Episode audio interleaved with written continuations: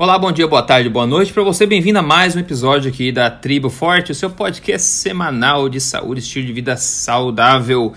Olha só, vamos ter perguntas e respostas hoje aqui, mais uma variedade, um show de variedades aí, cada pergunta que a gente recebe. Eu acho que o pessoal curte bastante saber a nossos pitacos aí a respeito disso. Sempre que possível a gente embasa aí no que a gente tem conhecimento da, da ciência, óbvio, medicina baseada em evidências sempre. E também tem a, uma notícia que eu vi bem recente do novo medicamento para diabetes tipo 2 desenvolvido no Brasil. Então vou colocar vocês a par disso só para a gente discutir um pouco sobre essa questão também. Mas no mais, doutor Souto, bem-vindo, tudo bem? Tudo bem, tudo bem, Rodrigo, e boa tarde também aos ouvintes. Isso, então é o seguinte, ó, antes de começar perguntas e respostas aqui, vamos ver o que, que é esse bendito novo medicamento. Saiu no G1 agora, bem, bem, bem, bem recente, em setembro agora. A headline, né, a manchete da, do artigo é o seguinte: novo medicamento tornará controle do diabetes mais eficiente. Pesquisadores brasileiros criaram droga que combina amilina humana e insulina.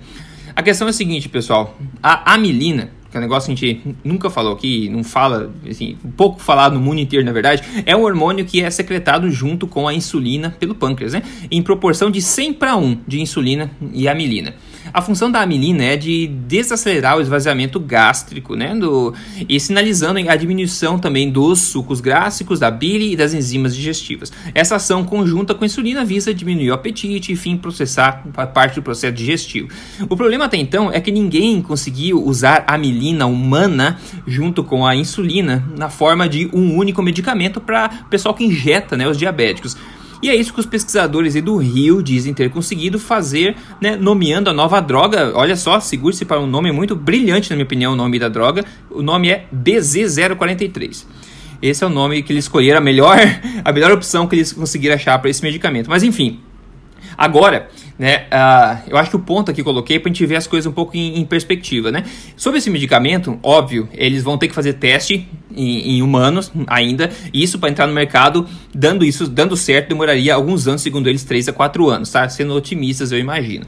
Mas colocando em perspectiva, imagine um mundo, né? vamos imaginar juntos um mundo onde se picar várias vezes ao dia, né, injetando insulina para quem tem diabetes tipo 2 ou outros medicamentos para diabetes seja algo desnecessário o mundo onde a condição da diabetes tipo 2 possa ser tanto prevenida quanto até revertida, onde as pessoas possam se desvencilhar do uso de medicamentos completamente e efeitos colaterais desses medicamentos também e voltarem, quem diria, a viver uma vida normal. E que mundo é esse, Dr. Souto? Uh, eu atendi ontem um paciente, Rodrigo, que uh, o filho dele marcou uma consulta para ele, né? Uhum. E o filho queria ir junto, mas no fim não pôde. Então apareceu o pai, um senhor obeso, uh, com resistência à insulina, sino metabólica, uh, um diabético tipo 2. Tá? E aí uh, o médico dele tinha dito que ele precisava emagrecer, até aí tá correto. Tá? e aí o que, que deu para ele como solução? O Saxenda. Né? Uhum. Saxenda é a liraglutida, né? É um, é um remédio para diabetes injetável, por isso que eu me lembrei, né? Sim, tá? sim. A pessoa tem que fazer aquela injeçãozinha uh, e com isso, o, e o Saxenda tem um efeito que lembra um pouco uh, esse da amilina. Ele também diminui o esvaziamento gástrico, com isso dá uma sensação de plenitude, de saciedade, em alguns pacientes até de náusea, né? porque o estômago não esvazia direito, começa a dar aquela sensação de barriga cheia. E aí, claro, a pessoa tende a comer menos e emagrecer. Então ele disse que ele calcula que gastou 10 mil reais em liraglutida. Caramba. Tá? Uh, e não emagreceu. Sério? e Caramba. continua diabético. Tá? Uhum. Então, uh, o meu comentário para ele foi o seguinte: olha, uh, o quão mais barato é uma consulta médica na qual eu possa lhe dizer aqui que o senhor tem que restringir os carboidratos para melhorar o seu diabetes e de lambuja com isso o senhor vai ficar mais saciado, vai emagrecer o aquilo que o senhor não emagreceu com essa medicação. Essa medicação tem que ficar injetando sempre isso que eu estou lhe dizendo, eu posso lhe dizer uma vez só e o senhor fazer o resto da vida. Quer dizer, ele não precisa ficar pagando consultas uh, todos os meses e tal. É, basta entender uma vez. Né? E de vez em quando aparecer para mostrar como é que os exames estão. Né? Para ter o orgulho de mostrar que eles estão melhores. Uh, e ainda comentei com ele o seguinte: pega 10 mil reais e quanto peixe, quanto filé dá para comprar? É exatamente isso que eu ia te perguntar. É? exatamente. Então, é. É, uh, isso é o que as pessoas têm que pensar uh, quando dizem assim, ah, o problema é que uma dieta low carb é uma dieta cara, né? Primeiro não é, tá? Eu não preciso comer não, não é. filé mignon, eu posso comer uh, carne de panela. Ou tá? Ovo, carne moída, carne de porco, seria de porco, então, é, é caro é, isso, não. É uma questão de que a pessoa vai uh, comer aquilo que o seu orçamento permite. Isso independe se ela está fazendo low carb ou não. Tá? Uh, agora, segundo é que mesmo que eu opte, sim, por comer filé mignon e salmão do Alasca, tá? uhum. ainda assim é mais barato do que esses remédios. É. Essa é, é a questão. Uhum. Tá? Sendo que esses remédios não vão impedir você de ficar cego, de entrar em hemodiálise, de ter uma perna amputada, porque o diabetes progride enquanto você estiver comendo aquilo que não deveria. Tá? É. A medicação não impede o diabetes de piorar. A medicação retarda um pouco o inevitável na vigência de uma alimentação errada. E o que é uma alimentação errada? Para um diabético, uma alimentação errada é uma alimentação rica em carboidratos. Tá? Corrija-se isso e aí sim a gente passa a evitar essas consequências. E perder peso. É verdade. E não precisa ir na farmácia passar vergonha pedindo BZ043, que é uma coisa meio awkward também. Não, pode ter certeza que vai mudar de nome o dia que entrar no mercado. É, bom, é, mas segundo eles, bom, enfim, esse é outro ponto, mas segundo ele, eu li que assim, eles nomearam como se tivessem escolhido o nome e esse foi o nome, enfim. É, enfim, isso não é o ponto aqui, pessoal, pode esquecer isso aí, na minha opinião, não vai nem chegar no mercado. Bom, Primeira pergunta de hoje vem da Patrícia Bueno. Ela fala: "Para mim, que gosto bastante de café, como eu posso tomar sendo que eu não posso adicionar açúcar refinado?" Ha! Para mim, eu digo o seguinte: Patrícia, você não gosta de café. Esta é a verdade. Você gosta é de sobremesa. É que nem o pessoal que vai no Starbucks e pega aquele frappuccino, que é, tem tudo menos café dentro, e acha que tá tomando, ah, só toma um café por dia, por que, que eu não emagreço, né? Isso não é café. Café é grão mais água quente. Isso é café. Então, o primeiro passo para você, na minha opinião, é começar a gostar de café. É justamente isso que você acha que você faz já. Meu passo é você começar a gostar de café. Agora, sem tentar ser tão assim militar nessa, nessa minha resposta, deixa eu dar uma opinião um pouco mais suave, mais a lá Doutor Solto, assim. Eu acho que se você começar a usar um adoçante natural, como um pingo de stevia, para que seja menos doce do que o açúcar, se você começar a reclamar do gostinho de stevia que fica também, pô, sacanagem. Ou um outro adoçante natural não calórico, para você fazer uma transição para o café sem açúcar total, talvez possa ser uma maneira fácil de você fazer. Agora, lembrando, o café, de fato, ele é amargo, né? O café ele tem um gosto forte e este é o café. Se você não gosta disso, você não gosta de café. Essa é a minha opinião. É, não, eu concordo, assim, uh, provavelmente o, o, ela tem é o hábito de tomar um café docinho uhum. uh, depois do almoço, uma sobremesa. Né?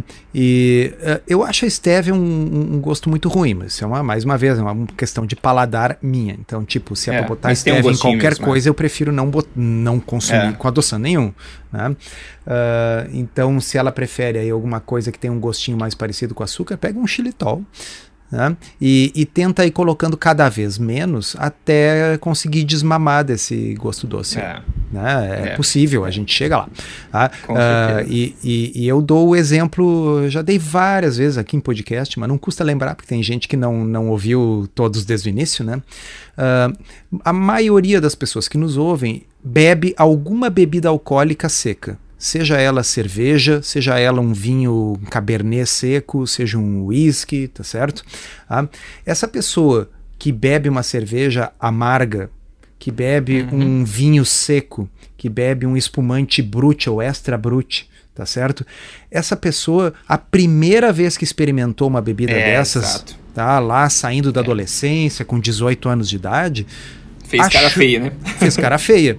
Mas para é. se enturmar com seus amigos, é. foi dando uma forçadinha e aprendeu, né? Uhum. Então, poxa vida, não é diferente, né? Faz de conta que você vai ter que se enturmar com seus amigos aqui, Soto e é. Polesso. Tá bem? exato, ah, exato. E para isso vai ter que beber o um negócio amargo. Sem mimimi. É verdade. Sem mimimi. exatamente, exatamente. Ah, é. Isso é engraçado você falou da, da, cerveja, até porque tem, hoje em dia tá em moda, digamos assim, as IPAs, né, as IPAs da vida, que no passado, 10 anos atrás, não era tão comum, no Brasil pelo menos. E eu lembro quando eu comecei é, tomar cerveja e eu comecei muito tarde a tomar cerveja e foi justamente por isso que você falou, que é coisa de, enfim, de gente nova, né, que ia se enturmar. Então, na verdade, eu tomei a primeira vez, não gostei também, mas eu tomei cerveja normal. Agora, a primeira vez que fui tomar uma cerveja amarga, na minha opinião, era Guinness, que hoje eu tomo Guinness, não tem nada de amargo. Só que na época era muito amarga. Então, a gente vai se acostumando. Hoje só tomo IPA, Double IPA, que são essas mais, bem mais amargas, na verdade. E é ótimo. Se você pensar em colocar açúcar dentro, eu não conseguiria tomar. Eu sinceramente não conseguiria tomar. Assim como a gente vai colocar açúcar num, num merlot, num cabernet seco, não vai conseguir tomar também. Então é o mesmo processo por trás do café. Hoje eu não consigo tomar um café doce. Não consigo. Não estou fazendo nem de. Eu simplesmente não consigo tomar um café doce. Então é uma questão de hábito, né? É um paladar que vai se acostumando e você chega lá, com certeza. É hábito. É a mesma coisa que falar aqui para nós gaúchos aí para botar açúcar no chimarrão. Putz, sai, sai, briga, sai briga de faca, né? sai porra de faca na melhor é. das hipóteses. É. Olha só, a segunda pergunta aqui, é, eu vou passar para você essa aí, de cara, é do Narian Souza. Ele falou: creme de leite entra na alimentação forte? Quero ver tua Olha opinião. Só. Uh, o que, que, é o creme de leite? O creme de leite é a gordura do leite ainda com um, um pouco da caseína, né? Então, uh, até interessante, Rodrigo, para o pessoal uh, entender, acho que tem gente que até não, não sabe isso. Tá? Uhum. Tá? Uh, quando a gente pega o leite, tá? Leite da vaca, ele tem mais ou menos 3% de, de gordura, tá? Vai depender um pouco da vaca, tá? Mas é em torno de 3% de gordura. o, que o, o que se faz para produzir esses derivados gordos é centrifugar o leite. Tá? Uhum. Então, à medida que a gente centrifuga, uh, a parte aquosa vai ficando na periferia, porque ela é mais pesada, né? e a gordura, que é mais leve, menos densa, digamos assim, vai ficando no centro. Uh, dependendo do quanto eu centrifugar, eu vou concentrar mais essa gordura. Então, uh, eu tenho o creme, é o cream, né, que no Brasil a gente não usa, tá, mas no, no, hemisfério norte é muito usado, nos Estados Unidos, na Inglaterra. Tá, uh, eu peço, eu, eu quero um pouco de creme no meu café ou no meu chá. Uhum. Então é uma é, é, é, é, como se fosse um leite mais grosso, tá? É 30% aquele... o, full cream, que é o creme normal. 30% é, de gordura. A, a, no, nos Estados Unidos, o que normalmente eles têm é aquele half and half, né? É, uh, é. em torno de 10% de, de gordura tá? Bom, o nosso creme de leite no Brasil, o de latinha, que é o único que presta, uhum, uhum. tá? Uh, então, repito, o de latinha não light, não leve, o de latinha tradicional original é o único que presta, tá? Ele tem em torno de 20, se não me engano, 20 ou 22% de gordura. Tá? Uhum. Então ele nada mais é do que o, o que? O creme de leite com, pro, progressivamente concentrado pela centrifugação. A nata que a gente tem nos estados do sul do Brasil, tá? uh, ela é uh, um passo a mais na centrifugação, é 50% de gordura. Tá? Então a nata ela está um pouco mais próximo da manteiga do que do leite ok? Mas a nata ainda tem a caseína, ela ainda tem aquela Sim. cor branca do, do leite e o gostinho, assim, um pouquinho do leite, tá? Uh, e por fim vem a manteiga. A manteiga é em torno de 80% gordura, tá? Uh, e aí ela já começa a ficar com a cor amarelada, que é a cor da gordura, tá certo? Uh, e a manteiga guia, aquela na qual foi clarificada. A manteiga por, foi composta em banho-maria, aquecida, removida a, a, a, espuma que forma, que é proteína e lactose, e fica praticamente a gordura pura do, uhum. do, do, leite. Tá? Então, se entra numa alimentação forte, uh, veja bem, é low carb, ok? Uhum. Ah, então, assim, o creme de leite ele tem carboidrato? Tem, mas não é muito, porque a lactose é solúvel uh, em água, então a lactose ela fica mais na, na fase uh, não gorda da centrifugação. Quanto mais gordo for um laticínio, menos lactose ele vai ter, tá? Uh, de modo que o, o, o, creme de leite ele não tem muita lactose, tá? Agora, uh, o, se ele entra na alimentação forte, ele não pode ser a base da alimentação, né, Rodrigo? É, Porque claro. entra um pouco numa coisa que nós comentamos em um outro episódio, de um ouvinte nosso que perguntou sobre tomar o óleo de coco em jejum de manhã. Né? Uh, é basicamente gordura pura, tá certo? Ah, o óleo de coco. Da mesma forma, o creme de leite, se eu quiser usá-lo para fazer uma receita, eu não vejo problema nenhum.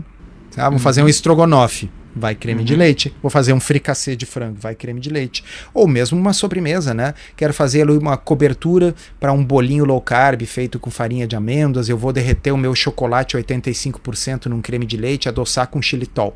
É uhum. low carb. Agora, esse é o tipo de coisa que às vezes se a pessoa está tendo dificuldade de perder peso numa dieta low carb, é pelo consumo desses alimentos hiperpalatáveis e muito densos do ponto de vista calórico. Não sei o que, que você acha. É. Não, concordo plenamente com você. Eu acho que como condimento, como uma coisa que é muito pouco processada, como você muito bem explicou, eu acho que sim, porque o conceito que a gente fala de alimentação forte é o quê? É alimentação de verdade priorizada por densidade nutricional. No caso do creme de leite, ele vem do leite, é assumindo né, que é um creme de leite de qualidade, que eu acho que é exatamente isso que eu queria ouvir é, de você quando eu perguntei, é qualificar creme de leite, né? Porque o que a gente vê vendendo por aí, muitas vezes não tem nada a ver com isso. Então o creme de leite da fazenda que as pessoas fazem, sim, é derivado do leite, é rico em gorduras, ainda mantém várias propriedades do leite. Eu não vejo problema nenhum de ser um condimento aí na, na alimentação forte, sem problema nenhum. Mas, claro, como o Dr. Souto bem falou de novo, não deve ser a base do creme de leite. A, ser aceitável num estilo de vida alimentar não significa ser liberado ao exagero, né? Que é um, é um ponto que a gente sempre, sempre levantar aqui, né?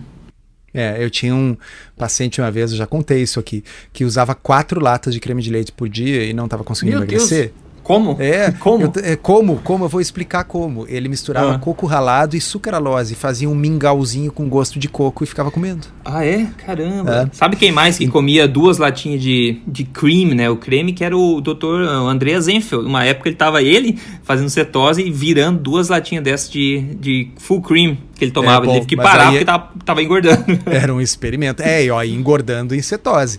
Então, ele fazia assim, porque gostava, é. Pois é. é. Não, e claro, é uma delícia, obviamente. Imagina, o negócio tem gosto de coco. Então, uh, a gente sempre fala, né? Na natureza, normalmente o açúcar e a gordura não existem em combinação. Então, uh, uh, o, o coco ele é gordo, mas não é doce. O abacate é gordo, mas não é doce. A carne é gorda, mas não é doce. Já a laranja é doce, mas não é gorda. Tá? É, entendeu? O, o kiwi, é, ele é docinho, mas não é gordo. Então, é o ser humano, através da culinária, que cria essas coisas deliciosas e malignas onde a gente combina o doce e o, e o gordo, tá? É, é a pizza, o milkshake, é, sabe? O, o donut, o brownie, o é. sorvete. É. Tá? é onde tem, então, a gordura e o açúcar combinado. Aí, o que que acontece? Por que que essas coisas são complicadas? Porque são realmente hiperpalatáveis, né? Hiperpalatável significa é gostoso demais. Então, só porque eu adocei o meu creme de leite com coco eu adocei com adoçante artificial. Bom, tá bem, não é açúcar, ok? Mas fica tão gostoso como se fosse. E aí eu como mais, porque eu quero ver comer quatro latas de creme de leite purinho, sem botar uhum. gosto nenhum, sem misturar o coco ralado e sem misturar o adoçante. A pessoa não vai, não vai comer tudo aquilo. Então, inclusive, uh, a Ananda Miller, nutricionista, que já falou lá na Tribo Forte, dava um exemplo né, de como a pessoa não comeria um tablete de manteiga puro, talvez desse até enjoo, náusea, comer um tablete inteiro uhum. de manteiga, mas se você é. misturar aquele tablete com farinha, com açúcar, com ovos, vai virar um bolo, e aí você vai comer um monte daquele bolo. Né? Então, uh, é isso aí. O creme de leite, uh, ele pode fazer parte numa uh, alimentação forte, mas não pode comer pop, latas puras da coisa aos montes, né? É, bom senso continua em moda, como sempre. a próxima pergunta é interessante também, que não veio até é a primeira pergunta nesse sentido que vem é, aqui no podcast, que é da Shira Arauz. Ela pergunta: pode fritura na low carb, tipo com banha? É uma boa pergunta, né? O que, que você acha, doutor? É uma boa pergunta. Uh, no, no podcast anterior, a gente brincou um pouco com a questão da acrilamida, que é uma das substâncias certo. que se forma quando a gente cozinha em alta temperatura. Então, uh, digamos assim, se nós fôssemos uh, colocar uh, as diferentes formas de cozinhar, desde a mais saudável até a menos saudável, Talvez assim, a mais saudável realmente seja uh, o, na, no vapor ou fervido, né? Então, se eu quiser fazer vegetais no vapor, uh, é uma forma saudável de eu fazer os, os vegetais. Tá? Se eu quiser, por exemplo, uh, fazer um, uh, um picadinho, tá certo? Que eu faço numa panela onde eu vou ter um molho, vou ter os vegetais misturados ali. E como aquilo está sendo cozido dentro de uma panela, a temperatura não sobe muito ali acima de 100 graus, que é a temperatura da uhum. fervura. Tá? Uhum. Então essas são formas que expõem as coisas a uma temperatura não tão alta. Tá? Uh, acontece que alguns pratos só ficam gostosos se a gente expor a uma temperatura mais alta.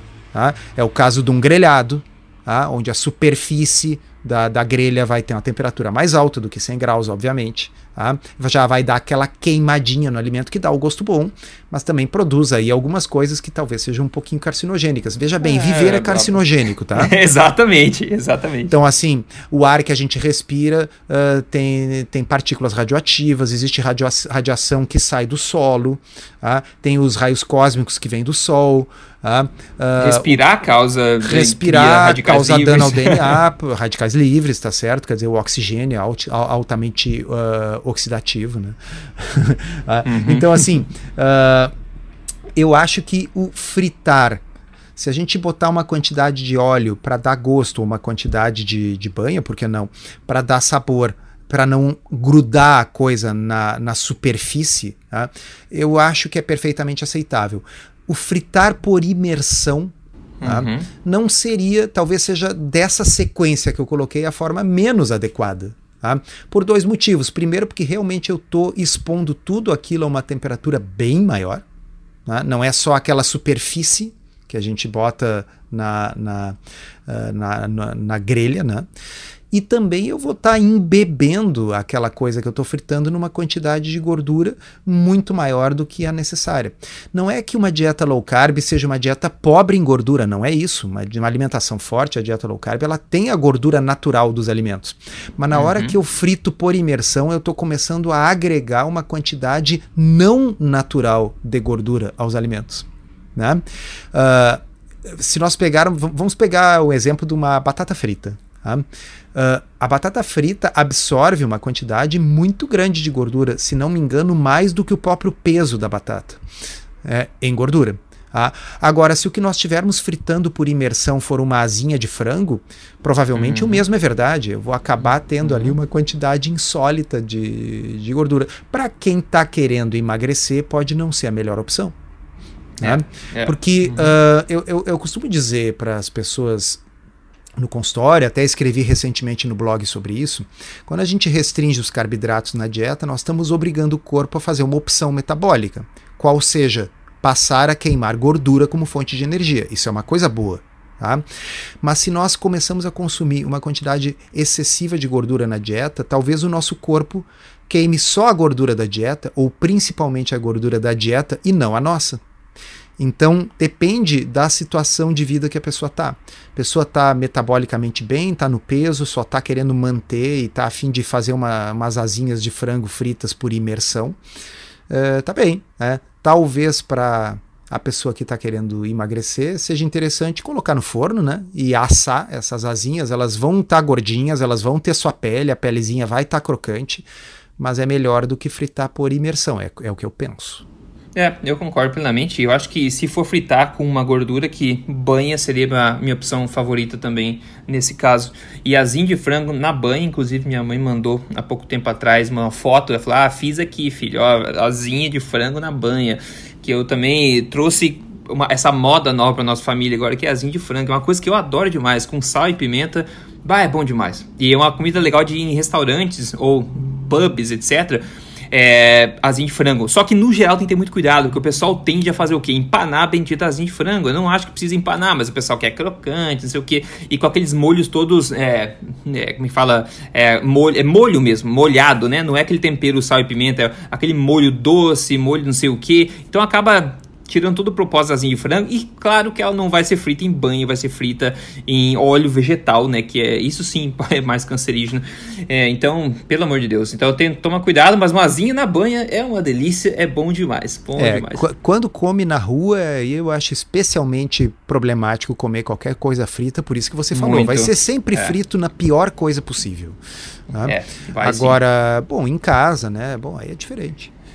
É diferente, aí você tem controle. Olha só, a, a, próxima pergunta da Daisy Barbosa. É interessante, o pessoal que já escuta a gente vai ouvir essa pergunta, que é uma pergunta meio longa, e vai começar a querer sair da cadeira e vai já se pronunciar porque ela tá certa ou tá errada, não sei o que. Mas segura, porque é uma pessoa que tá entrando aparentemente no mundo low carb agora e está tendo algumas dúvidas básicas. E para cada pergunta dessa, existe uma carreira de gente atrás com a mesma pergunta. Então, nosso papel é elucidar isso. A Daisy Barbosa pergunta: Olá, Rodrigo, gostaria que você me tirasse uma dúvida. Eu estou num grupo de, de dieta low carb e falaram que mel e aveia não pode porque não é low carb mas eu uso o mel no lugar do açúcar e a farinha de aveia no lugar do trigo. Mas isso quando tenho aquela vontade de comer bolo. Eu faço um bolo bem pequeno e uso apenas 3 colheres de mel com 3 colheres de aveia. Quando eu falei isso pro pessoal do grupo, eles quase me crucificaram e falaram que, que era para usar xilitol no lugar do mel, mas no meu ponto de vista, o mel é mais saudável até por ser natural, porque compramos de um senhor que traz o sítio Bom, acho mais saudável que xilitol. E também mamão disseram para não comer porque não é saudável. Poxa, o mamão é o coelho do meu quintal fresquinho e tem me ajudado bastante com o intestino preso. O que você me diz sobre isso? Qual a sua opinião? Responda, por favor. Eu respondi para ela, perguntou no YouTube, e é o seguinte: mel e aveia, obviamente, não é low carb. É, as duas coisas são basicamente açúcar, né? Amido, açúcar, um pouco de fibra. Então tem que ter isso em mente. Claro que o pessoal de uma comunidade low carb vai te crucificar, não importa se você come de vez em quando, quando tá vontade de comer bolo, é melhor que trigo? É, potencialmente é melhor que trigo. Né? O mel é melhor que o açúcar refinado? Potencialmente é, mas ainda é essencialmente açúcar. Então, se o teu objetivo é emagrecer, você não deveria estar tá priorizando ou ingerindo esses alimentos durante o processo, né? Agora, a do mamão que ela falou, né? Se o mamão tá ajudando ela, esse é dos males o menor, na verdade, né? Vai te ajudar a emagrecer necessariamente? Provavelmente não. Mas se o mamão substituir o mel e a aveia, eu acho que vai ser uma substituição positiva né, né, nessa questão. Mas interessante, doutor Souto, você vê só, uma pessoa que entrou no grupo low carb e ela tem essa crença que mel, né, e aveia é uma coisa que ela ficou assim surpresa que vai contra isso aí, mas a boa mentalidade dela, na minha opinião, é essa questão de comida de verdade. O mel vem do sítio, né? O mamão ela colhe fresquinho no quintal. A aveia eu acho que ela não colhe no quintal porque é difícil, né? Mas essa questão de comida de verdade. Mas lembrando que low carb já estaria longe desses dois desses dois alimentos, né? É, uh, o que ela está uh, cometendo de equívoco, na realidade, é confundir natural, saudável e low, low carb. carb é. Tá? Então, é. uh, o grupo das coisas naturais. Lembra quando a gente aprendia na escola a teoria dos conjuntos? Tá? Então Meu a gente Deus. pode ter um conjunto grande dentro do qual está contido um conjunto menor. Tá? Então tudo Da onde você tá tirou na... essa, meu? Essa foi do arco da velha, né? Mas olha só, dentro daquele conjunto menor que está dentro do conjunto maior, Uh, aquele conjunto menor tem, tem elementos que estão no conjunto maior também, mas nem todos os que estão maior estão no menor. Então vamos explicar. Tá? Nós temos um conjunto maior que é comida de verdade. Tá? Este conjunto inclui tudo que é minimamente processado que a gente encontra na natureza. Tá? Então, mamão é comida de verdade? É. Mel é comida de verdade? Com certeza. Aveia é comida de verdade? É. Tá? Bom, agora, depois nós temos a questão dos uh, alimentos low carb. Tá? Então, aveia é low carb? Não é. Isso não a faz uh, um alimento necessariamente ruim para a saúde. Se eu tenho uma pessoa que não é obesa, que não é diabética, fisicamente ativa, não tem ensino metabólica, se essa pessoa gosta de comer aveia, tá? eu não vejo problema. Tá? Então, a alimentação low carb não é a única alimentação saudável que existe no uhum, mundo. Exato. A alimentação low carb, ela se aplica maravilhosamente para três situações: obesidade, sobrepeso, sino metabólica e diabetes. Existe uma quarta situação que é aqueles de nós que gostamos de seguir a alimentação low carb porque a gente fica na melhor forma da vida, com um percentual de gordura baixo, se sente bem. Tá? Uh, então a gente acha que é bom se manter assim, porque, bom, enfim, é, nós nos sentimos bem. Então nós não temos necessidade de fazer uma alimentação low carb por doença, mas nós fazemos isso por saúde, tá? Então, para quem se enquadra numa dessas quatro situações que eu falei, as três doenças e a pessoa que prefere porque se sente bem e para manter a saúde, bom, então é aquele negócio. Mel não é low carb, mel é açúcar, mas mel também é comida de verdade. Né? Uhum, então, uhum. eu não posso dizer que mel não é comida de verdade. O que eu posso dizer é que mel não faz parte de uma alimentação low carb. Ah, aí existe uma outra falácia aí que é a questão do natural. Bom, isso aí tem até nome, isso aí vocês podem procurar no Google, chama-se falácia uh, do uh, naturalista. Né? A farmácia, falácia naturalista é que tudo que é da natureza é bom. Né? Isso é. a gente sabe que não é verdade. O exemplo que o Rodrigo sempre fala é veneno de cobra é natural né? uh, pô, tem um monte de coisas venenosas que são naturais. A maioria das plantas que existem no mundo não são comestíveis. A esmagadora maioria das plantas são é. venenosas. Por quê? Porque elas não querem ser comidas. Tá? E a maioria das plantas comestíveis, elas são comestíveis por quê? Porque o ser humano, nos últimos 10 mil anos, foi selecionando versões menos tóxicas dessas plantas. As únicas partes das plantas que são naturalmente uh, comestíveis sem ter tido que ser sido selecionadas pelos nossos antepassados são as frutas. Algumas. Tá? Por quê? Algumas. tá? é. Porque as frutas, elas são uma parte que a planta preferiu deixar docinha e tal para atrair os bichos, para que os bichos comam a fruta e cuspam a semente. Tá? Então, Uh, essa eu acho que é a confusão que a nossa leitora, que claro, tá, tá começando, ela, ela ainda é ingênua na coisa, não conhece. Então ela primeiro tem essa concepção de que por ser natural é bom. Não, isso não é verdade. Agora, comida de verdade, sim, tem muita coisa que é comida de verdade, não é low carb. Tá? Uhum, então, mel é açúcar, mel é 60% sacarose, se eu não estou errado. Tá? Então, assim, para vocês terem uma ideia, caldo de cana, pegar cana de açúcar e moer, que nem tem na, na beira da estrada, sabe? Caldo de cana é 17% açúcar. Mel é 60% açúcar. Tá? Por isso que o mel é viscoso daquele jeito. Tá? Tenta fazer em casa com açúcar, ver quão pouquinha água precisa uhum. colocar para que fique tão viscoso como o mel. Então, o mel é fundamentalmente açúcar, sim. Ah, mas ele tem nutrientes e tal. Sim, eu sei que ele tem nutrientes, mas tem uma cacetada de coisas que você pode comer que tem nutrientes e não tem açúcar. É. É, né? Então, trata-se de escolhas. Aqueles de nós que, ou por doença, precisamos de low carb, ou porque gostamos do percentual de gordura que a gente atinge e da sensação de bem-estar que dá. Aqueles que preferimos seguir low carb, bom, mel não é low carb, aveia não é, é low carb. É, é Quanto a mamão, concordo com você, Rodrigo. Assim, é. dentre todas essas coisas, é menos mal. Tá? Normalmente sim. leva algumas semanas aí até o intestino se acostumar bem com uma mudança de, de alimentação. Uh, tem muita gente aí com o intestino preso que quando diminui as fibras melhora a constipação. Uhum. Isso é tão chocante Pensar que eu vou repetir. vou repetir. Tá? Tem muitas pessoas que quando diminuem a quantidade de fibras, melhoram a constipação. Existe estudo científico publicado em humanos sobre isso. Tá? Uhum. Então, e tem outras pessoas que ao aumentar as fibras melhoram. E realmente, bom, fibras solúveis, que é o que tem nas frutas, aí parece ajudar algumas pessoas. Então, se ela tirou, tirar a aveia, tirar o mel, não ficar fazendo bolo com aveia e comer mamão, ela está diminuindo a quantidade de carboidratos, né? É, com certeza com certeza. Bom, é, aí, só para finalizar esse assunto, outra coisa é não confundir constipação com é, com menor frequência de ir no banheiro, que isso pode ser uma consequência natural de uma dieta com menos lixo, né? O que você coloca no banheiro não é útil para o corpo, né? Por definição. Então, quanto menos porcaria você come pela boca, menos porcaria sai por, por trás. É, então, imagine. E isso a gente vê empiricamente muito, muito fácil. Então, à medida que você diminui a porcaria, a, porcaria a, a, quantidade de coisas a serem eliminadas pelo corpo, você diminui, obviamente, a frequência que você vai no banheiro. E se você não sente desconforto, isso não, não caracteriza como constipação, como um problema. É simplesmente uma adaptação do seu organismo a sua nova, novos hábitos alimentares.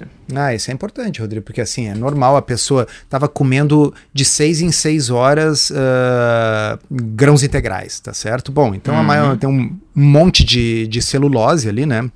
Porque a casca do grão a gente não digere, é celulose, é que nem comer papel, tá? Então, Claro que se a pessoa de 6 em 6 horas está comendo papel picado, ela vai evacuar com mais frequência. Tá? Aí de repente a pessoa começa a comer uma alimentação nutricionalmente densa, onde a maior parte uhum. são nutrientes que o corpo absorve e aproveita. Tá? Então essa pessoa. E, e de lambuja sente menos fome, come menos, menos quantidade, menos calorias. Bom, não é de se espantar que a pessoa vai evacuar aí cada dois dias. Tá? Se as fezes não estiverem duras, não estiver doendo para evacuar, entendeu? São fezes bem formadas, normais, textura normal. Isso não é constipação. É. É. E, e outro falou dois dias, mas é, dependendo do tipo de alimentação que você tem, como se fosse uma dieta, enfim, baseada em carnes, basicamente com eliminação de fibra, você é normal é, de, de ver gente sem problema nenhum indo evacuar uma vez por semana.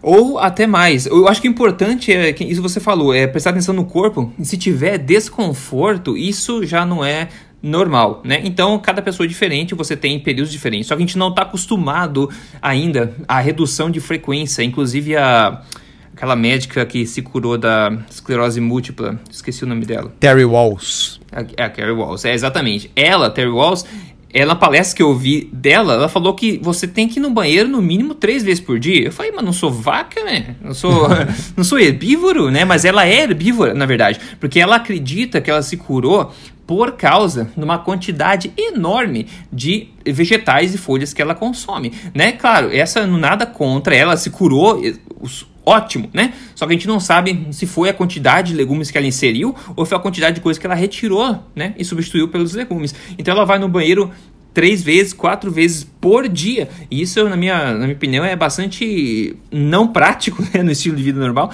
E não significa que tem que ser assim, porque do jeito que ela falou, ela acha que se você não está indo duas vezes no mínimo por dia evacuar no banheiro, você está deixando a desejar na sua saúde, né? E o é, oposto é, uh, disso é gente que faz uma vez por semana vamos colocar uh, a definição do livro, até para vocês saberem assim, isso boa, não é não é loucura nossa, assim, o que que tá, o que que tá nos livros de medicina? Tá? Frequência evacuatória normal é de três vezes por dia até uma vez cada três dias. Tá? Então, uhum. assim, uma vez cada três dias, segundo a definição dos livros, não é considerado constipação. Tá?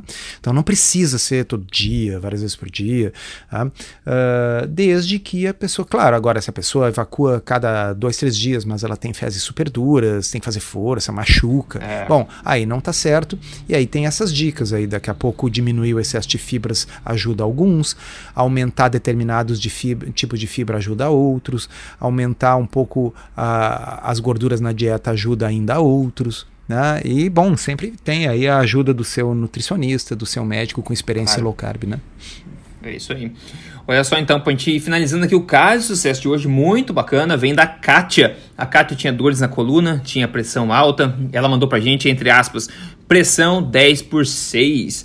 Dores na coluna? Muito raramente. Hoje, quando eu olho pro meu eu anterior, quase não posso acreditar que existiu. Hoje, sou só gratidão, ela perdeu 22 quilos Olha só que mudança Uau. enorme de vida, 22 quilos, comendo bem, sem passar fome, tranquilamente, seguindo a alimentação forte. Ela seguiu o programa Código Emagrecer de Vez.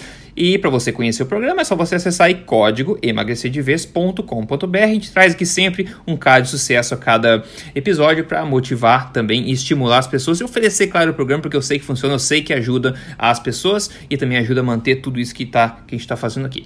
Maravilha? Beleza, eu acho que a gente vai. Não, não vamos fechando ainda não, porque na verdade a gente gravou. O quê? Vamos, em vez de perguntar o que você comeu na última refeição, você chegou a comer alguma coisa é, na primeira refeição né, do dia hoje, doutor já que é a noite para você agora? Uh, no café da manhã? É, o café ou o almoço, como você preferir. É, é. Não, o almoço, o, na realidade, eu comi uh, só um, um, um, filé que eu fiz, né? E tomei um vinhozinho. Bom, agora já são 19h25, mas desde aquele momento eu não comi mais nada. Porque ao contrário da Terry Walls, eu não passo pastando o meu dia inteiro, uhum. né? É, né? É. Depois de comer bem, não é esperado, na minha opinião, que a pessoa fique sentindo fome no resto do dia. É. Uhum, tá? uhum, o que, que eu é. pretendo comer agora de noite? Não sei, Rodrigo. Talvez nada. Tá? Uhum. Porque eu não estou com fome. Né? Uh, de repente, vou terminar o vinho que eu abri lá no almoço. Boa! Ah, então, uh, eu tenho, na realidade, uh, migrado para um, para comer menos à noite. Né? Eu, eu, outrora, minha refeição principal era a janta, hoje em dia é o almoço. Tá? E a janta muitas vezes é uh, um pedacinho de queijo, algumas azeitonas, uh, um cálice de vinho, alguma coisa assim, mas não, deixou de haver essa refeição, salvo quando é alguma coisa social. É uma janta uhum. que a gente janta fora e tal. Né? Sim, sim. Ah, legal, bacana. É, gostei muito da questão do vinho. Falando nisso, acho que eu vou comprar um também. É, tô quatro horas atrás, então não é noite ainda. Eu acho que eu vou comprar um, um merlotzinho para mim. E.